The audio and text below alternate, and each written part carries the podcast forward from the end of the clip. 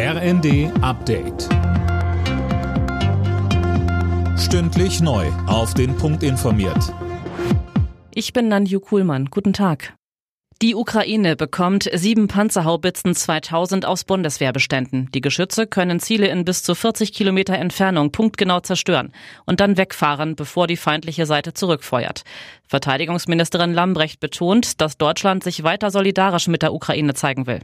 Deswegen wird es ab nächster Woche die Ausbildung geben in Deutschland an dieser Waffe, an dieser Panzerhaubitze.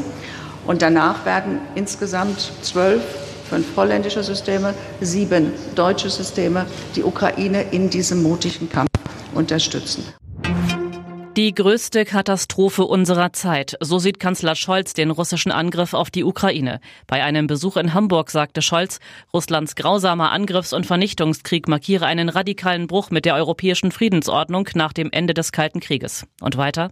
Mit jedem Tag, mit jeder Woche wird seither deutlicher, Putin und sein Regime vollziehen auch in zivilisatorischer Hinsicht einen Bruch, einen mutwilligen Ausstieg aus der Weltgemeinschaft, wie ihn nur wenige im 21. Jahrhundert für möglich hielten. Die Welt nach diesem Angriffskrieg wird nicht mehr dieselbe sein wie davor. Sie ist es schon jetzt nicht mehr.